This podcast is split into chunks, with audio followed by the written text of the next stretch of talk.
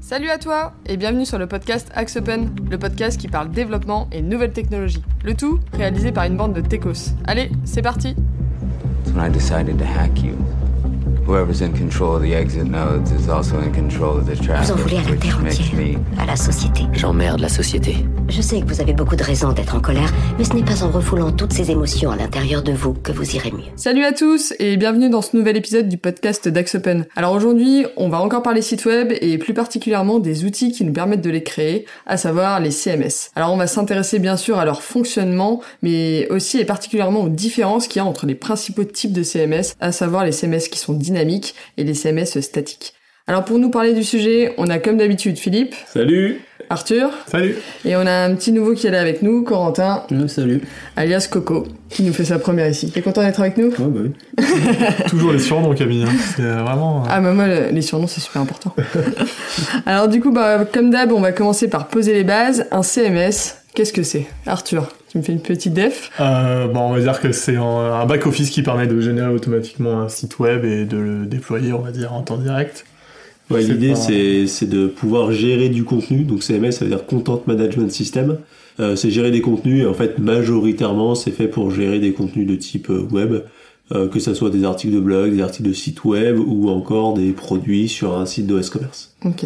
Et c'est utilisé pour quel type de projet euh, habituellement? Bah, c'est utilisé euh, majoritairement pour tout ce qui est les sites web, tout ce qui est blog, tout ce genre d'outils, on utilise ce genre de des CMS. Du coup c'est pour les... Enfin en termes d'appli web c'est pour les sites plutôt... vi- Ouais, les plutôt trucs- vitrine. plutôt aussi vitrine. ouais. ouais. Et pourquoi est-ce qu'on a créé des CMS Parce qu'il y a différentes manières de, de concevoir des sites web et CMS c'est la version un peu plus... C'est le moment de faire le point historique. Ouais c'est le point historique. Nous vivons tous un moment historique. Coup, en fait, historiquement, on crée des sites web en statique, en HTML, avec du CSS là-dessus, et en fait, on s'est rendu compte très rapidement que on crée souvent des articles ou des choses comme ça qui avaient à peu près les mêmes types de pages, et du coup, on s'est dit, on allait pouvoir créer des templates euh, de pages et de pouvoir gérer des contenus qui utiliseraient toujours le même template. C'est un peu le principe d'un CMS, c'est vous avez un contenu source, un template, vous matchez les deux et ça vous fait une page. Et euh, pour gérer cette notion de, dynamique, on utilise des CMS type WordPress ou Drupal qui sont toujours associés à une base de données dans laquelle on vient stocker le contenu et qui vont être rendus dynamiquement quand vous accédez à une page euh, par l'intermédiaire d'un template. Et du coup, tu parles de. Comment T'as cité WordPress, Drupal. C'est un, type de CMS, mais je comprends qu'il y en avait plusieurs. Voilà, alors euh, les CMS généralement, historiquement, c'est des CMS plutôt dynamiques, c'est-à-dire avec une base de données derrière, donc qui va être dynamique, c'est-à-dire qu'on peut euh, dynamiquement aller sur le CMS, créer une page, euh, presque comme avec un Word, et générer une page automatiquement. C'est ce qu'on va appeler un CMS dynamique, à contrario d'un CMS statique, où en fait on va utiliser des outils de type CMS, potentiellement une base de données, mais qui va générer un site statique qui sera euh, pas dynamique, c'est-à-dire qu'il n'aura pas de base de données à la fin. Et tout ce qui est CMS, du coup, ça a été au final créé peut-être pour, euh, pour que l'utilisateur prenne, enfin, final, prenne un peu plus la main sur les sites, non? Voilà, l'idée c'est que les utilisateurs euh, finaux, que ce soit le service marketing, le service communication, n'importe quel service, puissent eux-mêmes éditer du contenu sans passer par euh, la case informatique. Parce que si on, on rentre un peu dans, le, dans les CMS un peu classiques qu'on connaît, donc tu as cité WordPress, Drupal, euh, bah, moi j'ai utilisé en tant qu'utilisateur un peu lambda du market. Et, euh, et c'est vrai que, il n'y a pas besoin de coder, quoi. Il n'y a pas besoin de. Sauf si tu veux, enfin, mettre en place le site, euh, faire des choses comme ça, mais juste pour, euh, pour créer des nouvelles choses. Voilà, normalement ce qui se passe c'est que vous avez euh, tout, une phase de conception du site où il y a la création des templates, des différents types de, de contenus, et après vous avez l'édition du contenu à proprement parler qui normalement peut être fait par un utilisateur lambda. Donc vous retrouvez souvent dans ce genre d'outils un éditeur, ce qu'on appelle WYSIWYG, What you see is what you get, c'est un éditeur dans lequel vous allez pouvoir euh, éditer euh, du HTML en mettant en milieu, à droite, en haut, à gauche, euh, en vert, en gras, ce que vous voulez. Et ça derrière, c'est régénéré dans une base de données pour pouvoir faire euh, votre page euh, web finale. Et ça, théoriquement, c'est censé être accessible au plus grand nombre. Mais euh, de toute façon, pour moi, au final, euh, si on veut vraiment avoir un site euh, CMS statique type WordPress correct et fait pour une utilisation, euh, on va dire, grand public, il y aura forcément soit un expert WordPress, soit un développeur qui va passer derrière pour, euh, pour customiser, en fait, pour mettre une JavaScript, par exemple, pour ajouter du, du dynamisme, pour avoir des règles CSS un peu plus poussées. Euh, un utilisateur lambda euh, type Camille, Je pense que sais pas si tu as fait des, vrais, des, des sites de A à Z. euh, Non, mais Bah, c'est pas de- plus, euh, il y a c'est toujours plus besoin d'avoir quand même un, gestion de contenu. un expert euh, derrière pour aller te, te monter ton site. Merci Corentin des fois. Mais euh, ouais, non, si, tu peux pas tout faire de, de A à Z. Enfin, tu as toujours besoin Bah, d'un dev il faut quand même le- la logique dev, il faut connaître les langages de programmation, comment ça marche derrière. Alors que justement, le principe du CMS, c'est de pouvoir abstraire toute cette partie code et cette partie site, et juste en fait bah, créer des, des pages Word en fait où- qui s'afficheront automatiquement. Mais euh, pour mettre en place le site, il faut quand même des, Ouais. des Donc la web. complexité informatique n'a pas disparu, elle est juste un peu masquée par euh, l'outil qui permet de générer ces pages. Et puis elle permet aussi, bah, parce que typiquement, euh, on en parlera plus tard un petit peu des CMS statiques. Euh, là, typiquement, quelqu'un de lambda peut pas peut pas mettre à jour euh, des données sur un site euh, sans sav- sans conna- y connaître un petit Sur peu. un CMS statique Ouais. Sur un, sur un CMS statique, c'est possible, mais c'est un poil plus compliqué. En tout cas, ça demande une architecture un peu différente. Un peu différente. En tout cas, une manière de travailler un peu. Du coup, si on parle un peu, donc si on finit un peu sur tout ce qui est WordPress, etc. Donc WordPress, c'est super, enfin, c'est utilisé par énormément de boîtes pour faire euh, surtout donc des, on l'a dit pour des sites vitrines.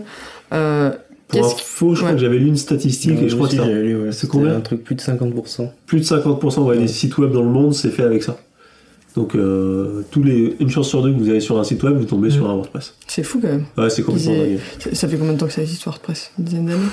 Ouais, 10-15 ans. ouais. Plus de Ouais. 10 ans. ouais. C'est open source en plus, il me semble. Ouais, c'est un Ouais, open source en PHP euh, là-dessus. Mm. Donc, euh, donc c'est une techno qui est éprouvée quand même. Ça marche puisque Ouais. euh, 90%, enfin 50% des sites web sont faits avec ça. Euh, après, ça a plein de limitations intrinsèques. Peut-être qu'on en Ouais, parlera. bah tiens, tu peux, tu peux y parle. aller. Ouais, justement, pourquoi est-ce que, est-ce que maintenant, euh, nous, c'est vrai qu'on on est plus sur euh, les CMS statiques, parce qu'on a vu qu'il y avait des petites limites sur, euh, sur WordPress. Alors, il faut comprendre, ouais, le, le, euh, donc le CMS dynamique, par définition, c'est euh, des templates avec euh, une base de données. Et entre les deux, vous avez un langage qui permet d'interpréter le template et d'aller injecter les données de la base de données. Ça, généralement, c'est fait euh, systématiquement à chaque fois que vous accédez à une page. D'accord? Donc c'est un traitement qui, comme tout traitement, peut prendre du temps, peut prendre un peu de charge CPU, peut prendre un peu de temps de base de données. Et du coup, en termes de performance, c'est jamais forcément idéal. Euh, pour pallier à ces problèmes, il y a plein de solutions qui existent, mettre des caches ou des choses comme ça.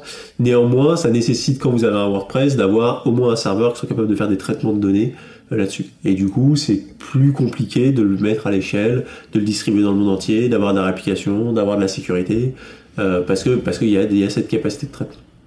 Donc ça, je dirais que c'est la limite du système, c'est qu'on voit bien qu'un WordPress, c'est pas si simple que ça de le faire passer à l'échelle sur 10 000 utilisateurs en parallèle. C'est assez compliqué même. De s'ajouter à ça des problèmes de sécurité, parce que comme c'est le CMS le plus utilisé du marché, euh, bah, les hackers euh, se font une joie d'aller essayer de trouver des failles dans le code.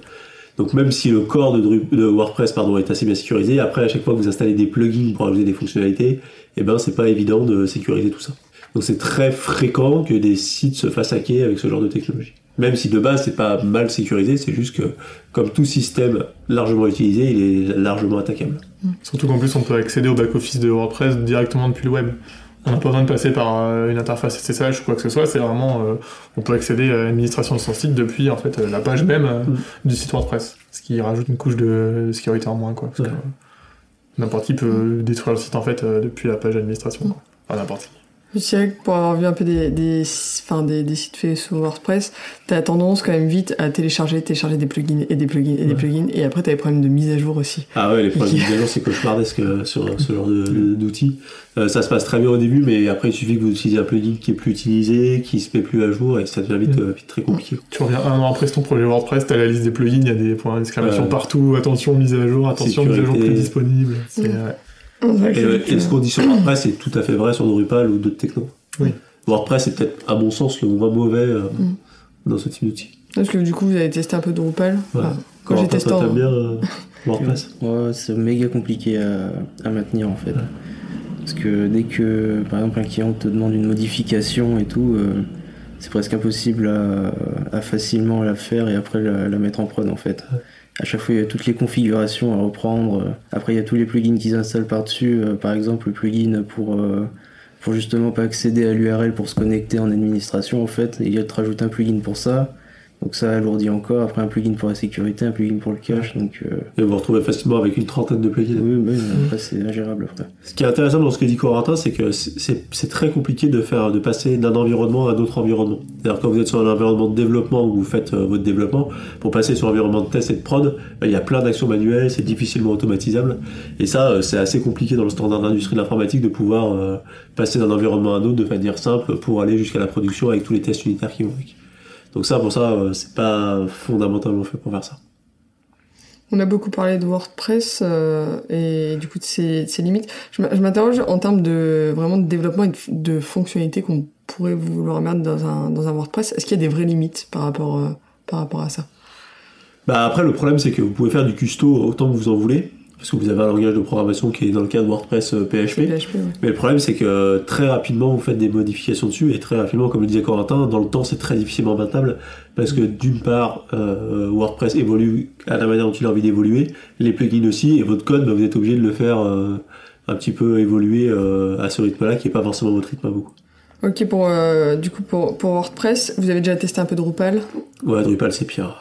Encore Moi, pire. Dire, moi j'ai testé en tant qu'utilisateur, euh, juste pour ajouter du contenu, etc. C'est vrai que dès que tu veux modifier quelque chose, euh, bah, la, la plateforme est juste imbuvable. Ouais, un peu- On passe plus de temps à chercher où sont les paramètres de machin, et on perd beaucoup, beaucoup, beaucoup de Mhm. temps. L'interface est très, très, très mal faite. Je me rappelle en cours, on avait eu un TP spécial euh, CMS justement, où on avait, euh, je crois qu'il y avait 5 CMS différents, et c'était en gros, il y avait, euh, c'était euh, par rapport à la difficulté. Et en fait, WordPress c'était en mode euh, très facile, et après t'avais tous les autres CMS, Drupal, t'en avais, il y en avait d'autres, j'arrive plus à m'en rappeler, et c'était, ils étaient tous en a mode Joomla. On avait fait du Joomla, du Joomla aussi, etc. Et euh, ouais, vraiment WordPress c'était en mode, bah si vous voulez euh, vous amuser, prenez WordPress, et si vous voulez euh, vous, vous faire souffrir, bah allez-y, prenez les autres parce que c'est horrible, etc.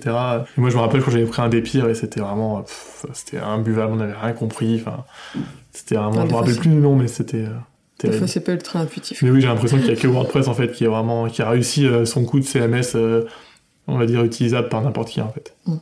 Facile d'accès. Du coup, ce qui, ce qui nous vient aujourd'hui, donc à parler d'un autre type de CMS, euh, donc les, les CMS statiques. Alors, euh, Philippe, c'est quoi la différence Alors en fait, les, CMS statiques, euh, on peut voir ça comme une régression par rapport à un CMS dynamique, puisque du coup, il n'est pas dynamique, il est statique. C'est-à-dire que grosso modo, toutes les pages sont générées euh, une bonne fois pour toutes. C'est au moment généralement de la phase de développement ou de test. Et après, votre site, ça revient à être un site, euh, ce qu'on appelle statique, c'est-à-dire que toutes les pages sont euh, générées. Il n'y a pas de base de données, il n'y a rien. Et grosso modo, votre site web ne devient, juste qu'un ensemble de fichiers qui sont euh, disponibles à travers Internet. Donc l'idée principale, c'est que ça reste un CMS, vous avez toujours la possibilité de manager votre contenu dans ce qu'on va appeler un format pivot, euh, d'éditer un peu votre contenu, et derrière vous avez le même mécanisme que des templates, ce que vous retrouvez euh, sur WordPress ou Drupal, mais ça va être la génération des pages va être fait une bonne fois pour toutes en centrale avant la mise en production. Ce qui a beaucoup d'intérêt, c'est que déjà d'une, vous pouvez euh, tester puisque vous avez une phase entre guillemets de compilation de votre site web, et après en termes de déploiement sur Internet, vous n'avez pas la vous n'avez pas la nécessité d'avoir un serveur qui a une capacité de traitement. Vous n'êtes pas obligé d'avoir un PHP, vous n'êtes pas obligé d'avoir une base de données, vous avez juste besoin d'un répertoire partagé. Typiquement, vous pourriez potentiellement le faire sur un Dropbox ou équivalent. Finalement, votre site redevient ce que ça a été pendant des années, c'est-à-dire des fichiers HTML, des de fichiers fichiers. CSS et des images. C'est un peu comme un site, euh, comme ce qu'on fait en Angular ou en React ou n'importe quoi. Ça devient juste un, un dossier euh, où tu peux mettre n'importe où sur un, Ouais. sur du cloud, euh, même en local, tu peux le tester facilement. Il y a vraiment besoin de rien du tout. quoi. Et le gros, gros, enfin, il y a, il y deux quoi les intérêts, ouais, il y a les deux intérêts majeurs. C'est d'une, euh, en termes d'hébergement, ça coûte rien, parce que vous avez juste un fichier à disposer sur Internet. Euh, ce qui permet de le, d'avoir une scalabilité gigantesque, parce qu'un un fichier, vous pouvez le dupliquer sur N serveurs euh, très facilement, il n'y a pas de, pas problème de session, de réplication. Vous pouvez faire un truc qui soit extrêmement rapide. Et en termes de sécurité, bah, il n'y a que des fichiers, donc il n'y a rien qui puisse être piratable, puisque c'est que des fichiers. Donc vous avez en termes de sécurité et de maintenance euh, quasiment zéro à faire. Quoi. Et ça, c'est hyper, hyper, hyper agréable. quoi. Et à contrario, euh, du côté des, des limites ou des points plus négatifs. Bah, la limite, la principale limite, c'est que c'est pas dynamique et du coup, vous pouvez pas avoir le service marketing qui en live vient faire une petite euh, rajout d'une page. Il faut forcément passer par une phase de compilation du contenu pour aller euh, générer le site. Et du coup, le contenu, tu le crées comment en fait? Alors le contenu, on le crée euh, selon le mécanisme d'un format pivot. Donc, vous avez un format pivot en fonction des différents CMS. Soit vous prenez un format type euh, Markdown ou JSON, ou vous pouvez même prendre des formats avec une base de données. Et après, euh, c'est un format ce qu'on appelle euh, agnostique, c'est-à-dire qu'il est neutre par rapport à la manière dont il va être euh, généré par la suite. C'est juste, euh, vous écrivez votre contenu et vous vous focalisez sur je fais un titre 1, titre 2, titre 3, euh, une liste, euh, ce genre de choses. Ok. Et le Markdown, c'est quelque chose qui est. euh, Ouais, le Markdown, c'est le truc à la mode euh, depuis euh, 5-7 ans, parce que du coup, ça permet, c'est ce qui est derrière les moteurs de wiki, ce genre de choses. Ça permet d'écrire très facilement un texte en mise en page, euh, sans se poser 50 000 questions existentielles.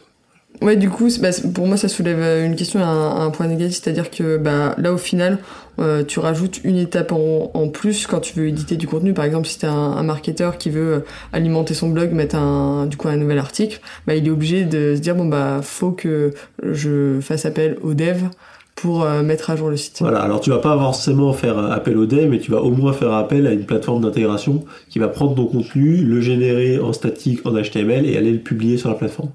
Donc effectivement, c'est une vraie contrainte, et ce que tu dis là est parfaitement vrai, mais en fait on perd euh, en facilité ce qu'on gagne après en maintenance, en performance, en agilité. Donc euh, les deux solutions, que c'est statique ou dynamique, elles s'opposent, mais elles ont des forces et des faiblesses chacune là-dessus. Mais ce qu'il faut bien dire, c'est que dans 80% des sites web euh, sur Internet, ils sont jamais mis à jour, ou au-delà, quand ils sont mis à jour, c'est une fréquence d'une fois par semaine, une fois par mois. Donc finalement, c'est une fréquence tellement faible que est-ce bien malin d'avoir une base de données et un PHP qui tourne tout le temps pour en fait un truc qui va être euh, amené à changer très peu souvent?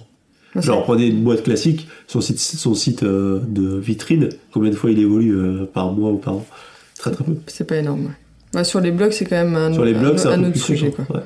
Mais, mais c'est vrai que sur les, ouais, sur les, sur les sites vitrines, normalement, tu mets, tu mets pas souvent à jour. Mais euh, si, on, si on peut du coup les, les comparer un petit peu plus dans, comment, dans le détail, sur tout ce qui est performance, par exemple, on a pu faire des, euh, des tests de perf sur euh, l'affichage des pages. Ouais, alors là, c'est Euh, c'est stratosphérique. ouais. Sur, une, sur un WordPress bien configuré, avec des caches, tout ce que vous voulez, vous obtenez une page qui va, au mieux du mieux, commencer à charger en 100 millisecondes, 150 millisecondes. Là où sur un CMS statique, là-dessus, vous pouvez descendre à 10 millisecondes. Donc vous avez un rapport euh, x10, x20 en termes de rapidité et d'exécution.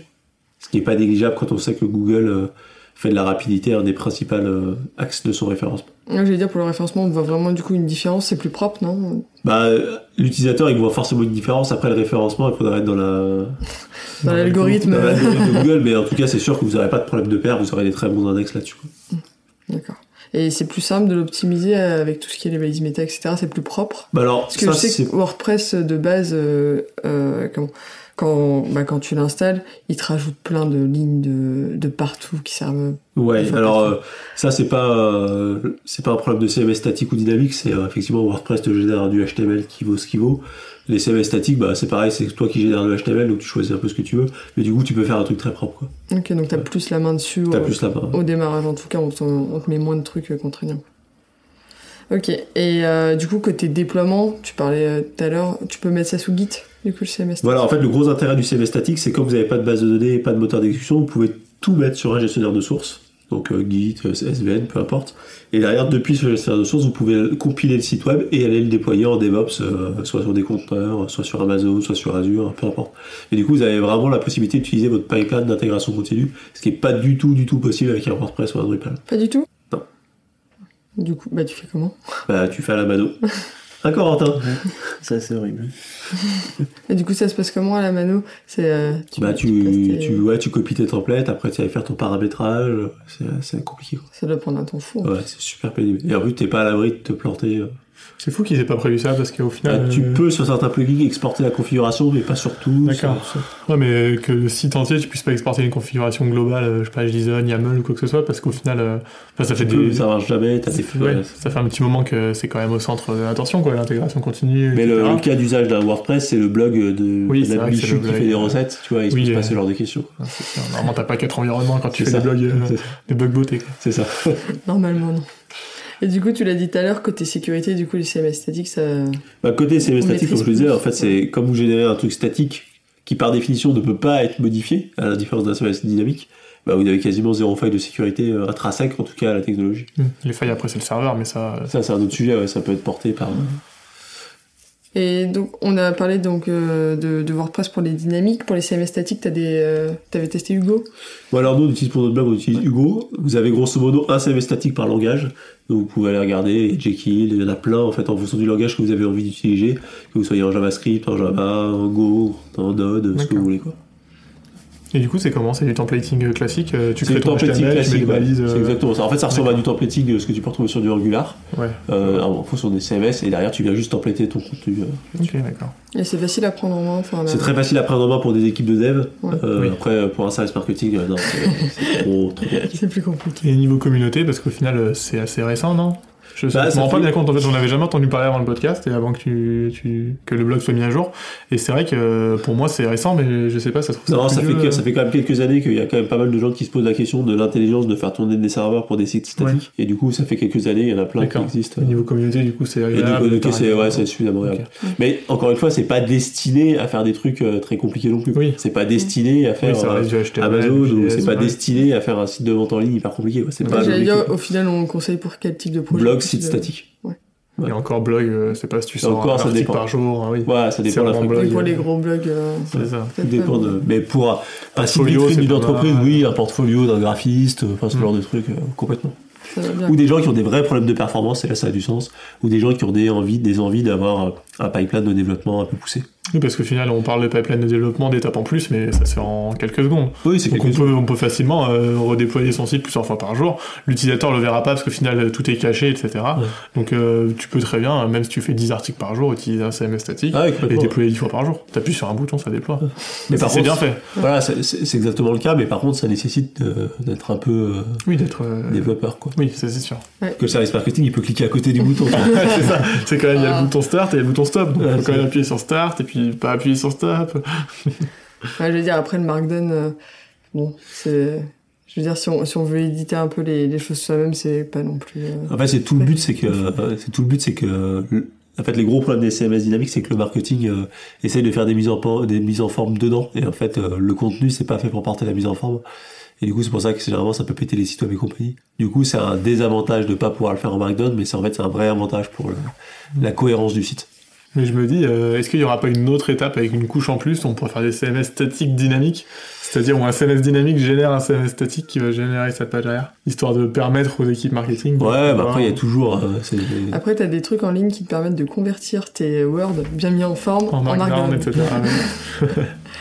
On n'arrête pas le progrès. En fait, euh, c'est toujours pareil, une technologie, elle part avec un, un idéal, et puis petit à petit, elle se renie, et comme tu dis, bientôt on va avoir des CMS statiques dynamiques, Ouais, ça ne ça. même plus, tu vois.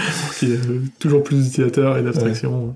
Bon, du coup, nous, on vote plutôt euh, pour, les, pour les sites CMS statiques. Ouais, si, vous avez un site euh, vitrine de référence ou compagnie, euh, allez-y. C'est plus simple. Alors, c'est plus Plus simple et c'est mieux. euh, C'est mieux. Plus simple, de- pas de- jusque là parce que surtout Ouais. si euh, vous êtes Je un voulais dire, au développeur. final, on n'a pas, on n'a pas, euh, enfin, tout ce qui est WordPress et les CMS dynamiques, on leur donne pas un point positif en plus euh, que les CMS statiques. quoi. Bah, à pas- part qu'il soit dynamique. À part qu'ils soient dynamiques, c'est le. Parce que oui, on n'a pas parlé de ça, mais du coup, euh, qui dit retirer le dynamisme, tout ce qui est formulaire, tout ça. Voilà, alors ça un gère. autre point négatif, c'est qu'on peut pas faire de trucs dynamiques. Donc vous Ouais. pouvez pas faire de formulaire de contact ou de, de moteur de recherche. Mais par contre, vous avez d'autres solutions qui permettent de gérer ça avec le CRM de l'entreprise, ce genre de choses. Donc c'est pas vraiment un point négatif euh, là-dessus. C'est juste qu'il faut le faire autrement. Ouais. Voilà. Faut rester dans la philosophie de l'outil. Et typiquement, un CMS comme Hugo, ça met combien. Enfin, si tu veux faire un site vitrine avec 5 pages, euh, ça met combien de temps à monter? C'est long ou- Non, vous démarrez votre site, c'est comme WordPress. hein. Vous le démarrez, vous avez un site. Après, vous choisissez votre thème et après vous personnalisez Donc, t'as, déjà des thèmes. Il y a, il a- il y a euh, pareil, il y a une librairie de thèmes comme sur, euh, sur WordPress. Pour démarrer un site, euh, un blog, ça prend, euh, je sais pas, deux heures, quoi. Voilà. Après, dès que vous voulez faire un peu des templates de pages, ça prend le temps de faire les templates de pages. C'est pas plus long que faire du WordPress. Ça marche. Bon, bah, si vous avez euh, rien à ajouter sur le sujet, je pense qu'on on peut clore en disant Si, que. le- juste Ah, un dernier point, c'est qu'on peut migrer facilement d'un WordPress vers un CMS statique et d'un CMS statique vers un WordPress. Comme vous avez des formats pivots entre les deux, on peut migrer facilement de l'un à l'autre. D'accord, cool ça. Ah, ils ont prévu le, Ouais. ils ont prévu le coup. Bon, bah, c'est bien. Du coup, bah, si vous avez un WordPress et que vous ne mettez pas à jour Venez souvent, chez euh, Hugo. venez chez Si vous avez un WordPress qui est lent et que vous n'arrivez pas à mettre à jour et votre équipe de dev vous dit Ah, c'est la version 5, j'arriverai jamais à la mettre à moins de 150 jours de développement, posez-vous la question de est-ce que c'est bien malin d'avoir un CMS dynamique pour faire ça On peut aller chez Hugo. Non, il y en a plein d'autres. hein. Faut pas de pub pour Hugo. On n'a hein, pas du tout de part chez Hugo, hein, c'est pas vrai. hein. C'est clair. Bon bah du coup maintenant on va passer euh, au coup de cœur, coup de gueule. Coup de cœur, coup de gueule. Euh, Arthur, t'avais un petit coup de cœur à, à Petit nous coup de partager. cœur, ouais, euh, je faisais pas mal d'Angular jusqu'à maintenant, beaucoup de React maintenant, et euh, franchement React euh, au début euh, techno web classique, et euh, plus j'en fais, plus je me rends compte que c'est hyper agréable. C'est notre euh, vision du web qu'Angular, même si au final euh, c'est plus ou moins pareil. Angular c'est un framework à part entière, alors que React c'est plus juste une librairie JS, c'est juste des, des fonctions JS, et euh, franchement hyper agréable. Euh, logique totalement différente, mais euh, c'est bien de penser différemment, je trouve. Et euh, du coup, euh, bah, je conseille pour les gens qui aiment bien le web, euh, qui n'ont jamais essayé de React, de, de se lancer dans React à la rigueur. Peut-être qu'on en fera un podcast à part entière. hein. Ouais, du React, ce serait pas mal d'en parler Mm. un peu plus. Ouais. Mais parce que c'est vachement différent d'Angular au final. Enfin, je vais entendre dire que la, la- C'est- Angular ouais. t'es vachement structurant et React euh, t'es plutôt ultra libre. Ouais, c'est ça, c'est qu'en fait, euh, on a déjà ce système de composants sur Angular, mais là, on est vraiment sur euh, un niveau encore plus précis où en fait, tu fais vraiment limite chaque balise euh, au niveau de React et chaque balise a son propre cycle de vie, se réactualise automatiquement en fonction de, ce qu'on appelle un state, donc un état. Euh, t'as des états globaux, etc. Et en fait, c'est totalement différent. Faut tout réapprendre, on va dire, plus ou moins tout réapprendre ce que tu pensais du web, mais euh, c'est pas moins bien ou c'est juste différent d'Angular et c'est vachement cool. Bah Voilà. alors, Je le conseille euh, ceux qui, qui hésitaient, qui disaient ouais Angular c'est mieux, euh, essayez React. Parce qu'avant je pensais Angular c'est mieux, mais au final euh, les deux se valent. les deux valent du coup. Les y a deux pas... C'est Ton, modéré. ton, ton cœur, ton cœur penche pas euh, d'un côté. ou Pour l'instant les deux valent. Après euh, voilà on en reparlera au prochain peut-être React. Ça marche. Bah, merci Arthur du coup pour ce coup de cœur et puis bah merci à vous tous d'avoir participé et de nous avoir écoutés et puis on se dit à bientôt pour un tout nouveau podcast. Salut salut Ciao. Bye.